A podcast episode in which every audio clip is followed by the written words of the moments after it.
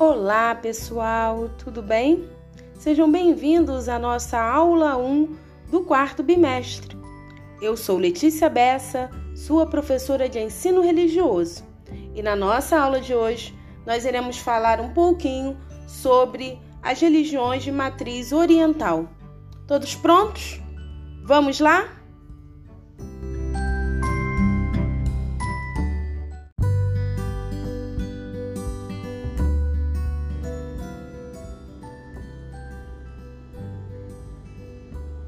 Então, turma, nas religiões de matriz oriental, Deus está presente em tudo e se manifesta em muitas divindades e também pode se manifestar como força impessoal, que permeia tudo e todos. Nas religiões de matriz oriental, Deus é o próprio mundo, ele é tudo em todas as coisas, e eles acreditam que é ele que mantém o equilíbrio do universo. Iremos dar continuidade ao nosso estudo falando sobre duas principais religiões de matriz oriental: o budismo e o hinduísmo. É claro que existem outras e milhares de religiões que compõem a matriz oriental, como o jainismo, como o sikhismo, como o taoísmo, mas na nossa aula de hoje nós iremos falar dessas duas e começaremos pelo hinduísmo.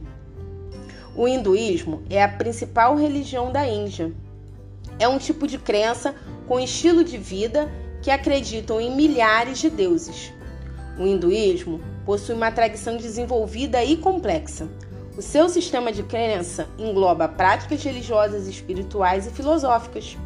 Os seguidores do hinduísmo acreditam em reencarnação, em predestinação, confiam em guias espirituais e persistem no sistema de castas. Hum, você deve estar tá pensando, o que, que é isso, né? Segura aí um pouquinho que eu vou te explicar já já.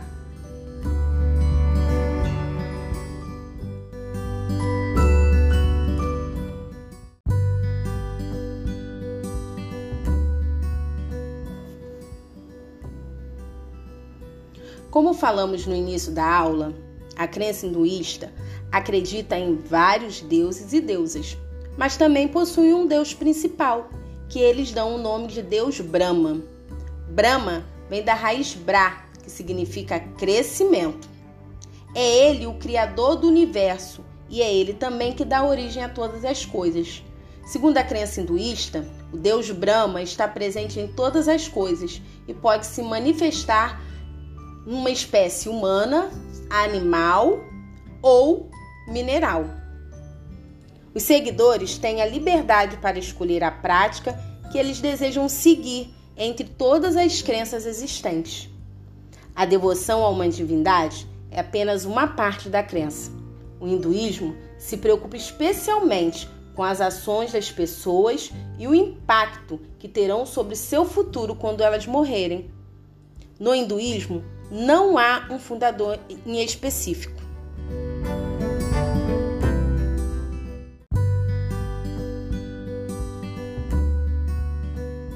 Então, agora eu quero trazer uma curiosidade da crença hinduísta para vocês. Lembra que eu falei lá no início que a crença hinduísta persiste no sistema de castas?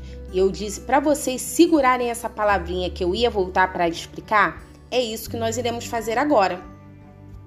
A crença hindu abrange toda forma de organização social e política Existe um sistema de divisão de indivíduos denominado de casta na Índia. A casta é uma condição social hereditária herdada pelas pessoas, de modo que, mesmo possuindo muitos bens e reconhecida como rico, essa pessoa jamais será elevada a um nível mais alto no sistema de castas. Pode-se entender a pertença da casta como uma condição que passa de pai para filho portanto, é impossível de ser modificada. A casta é uma herança vitalícia, ou seja, é para a vida toda. Os integrantes da cultura indiana só podem se casar com pessoas da sua própria casta. É isso mesmo que você está pensando.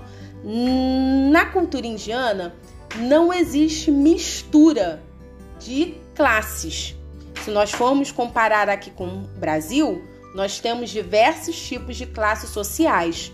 Então, na Índia, se a gente for comparar, as castas podem ser essas classes sociais que nós temos aqui no nosso país.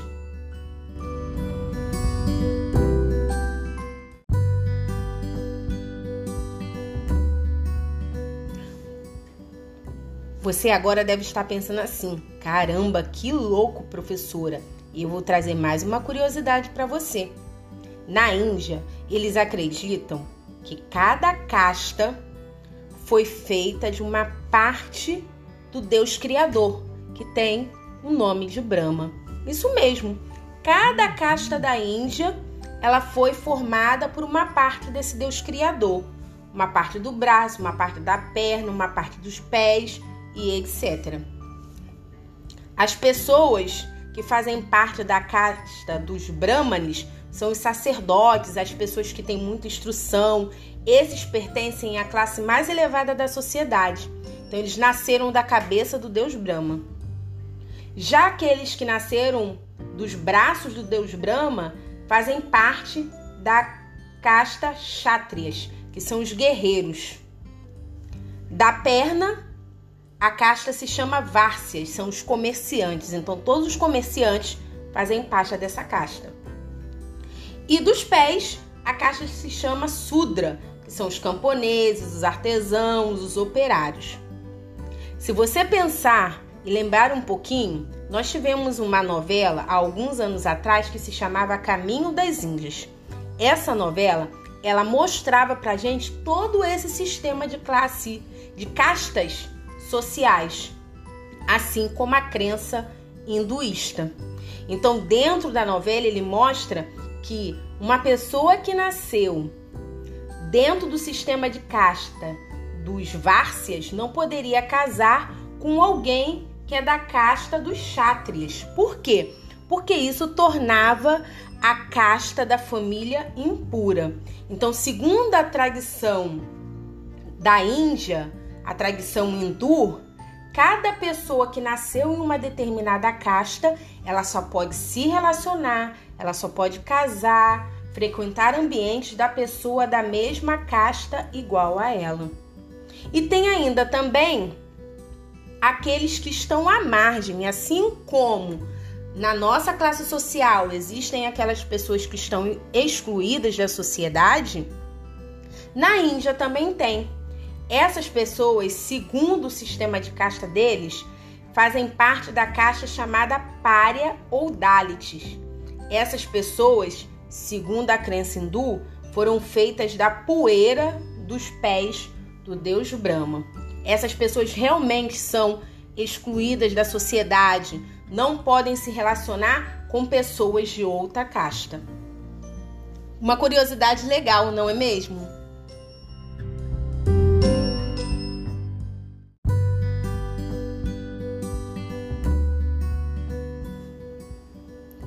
O hinduísmo, da forma que o conhecemos hoje, é a união de diferentes manifestações culturais e religiosas.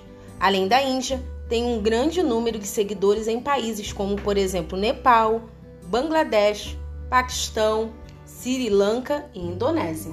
Embora no Brasil não exista um sistema de castas a exemplo da Índia, não podemos negar que vivemos em uma sociedade dividida por classes sociais com nuances de discriminação sobre as minorias.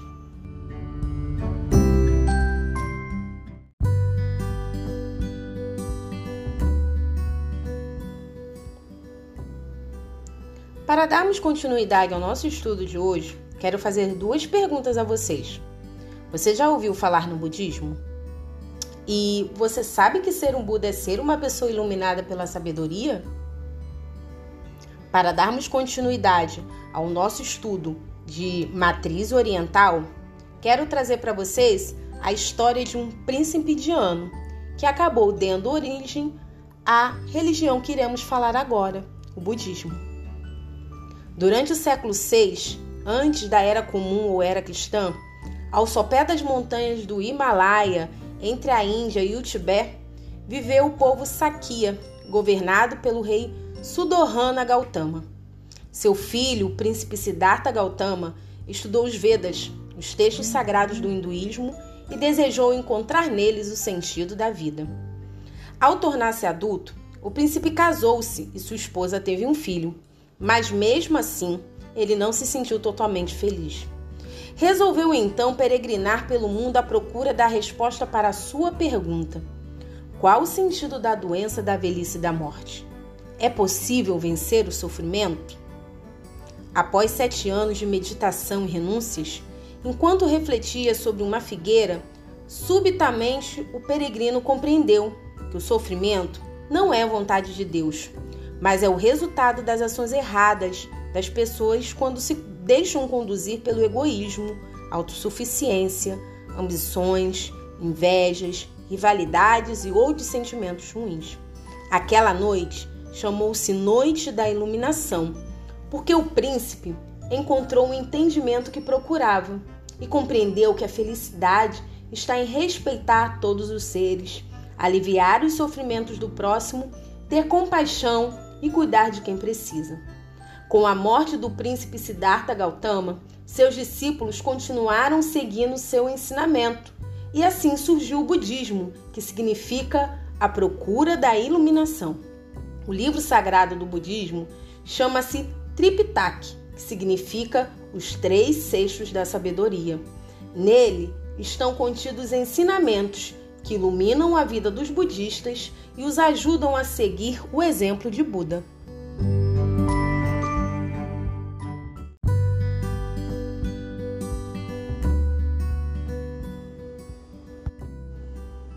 Então, o budismo é a organização religiosa mais antiga e numerosa no Brasil.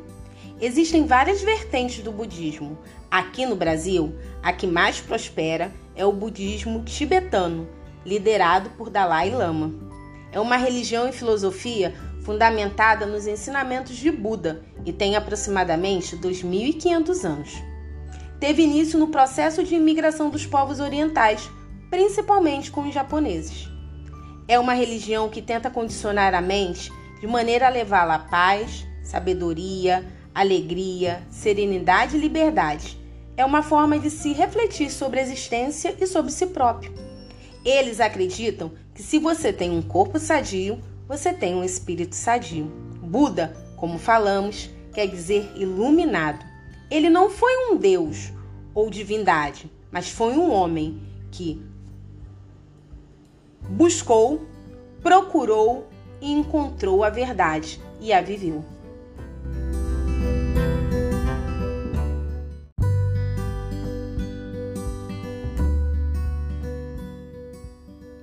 E para encerrar a nossa aula de hoje, quero deixar duas perguntas para vocês responderem e refletirem. O que será que existia no mundo do príncipe Siddhartha Gautama que continua existindo até hoje na nossa sociedade. E em nossos dias, quais as atitudes que mais faltam para que as pessoas se tornem pessoas iluminadas? Agradeço a companhia e espero vê-los na nossa próxima aula. Beijo, tchau, tchau!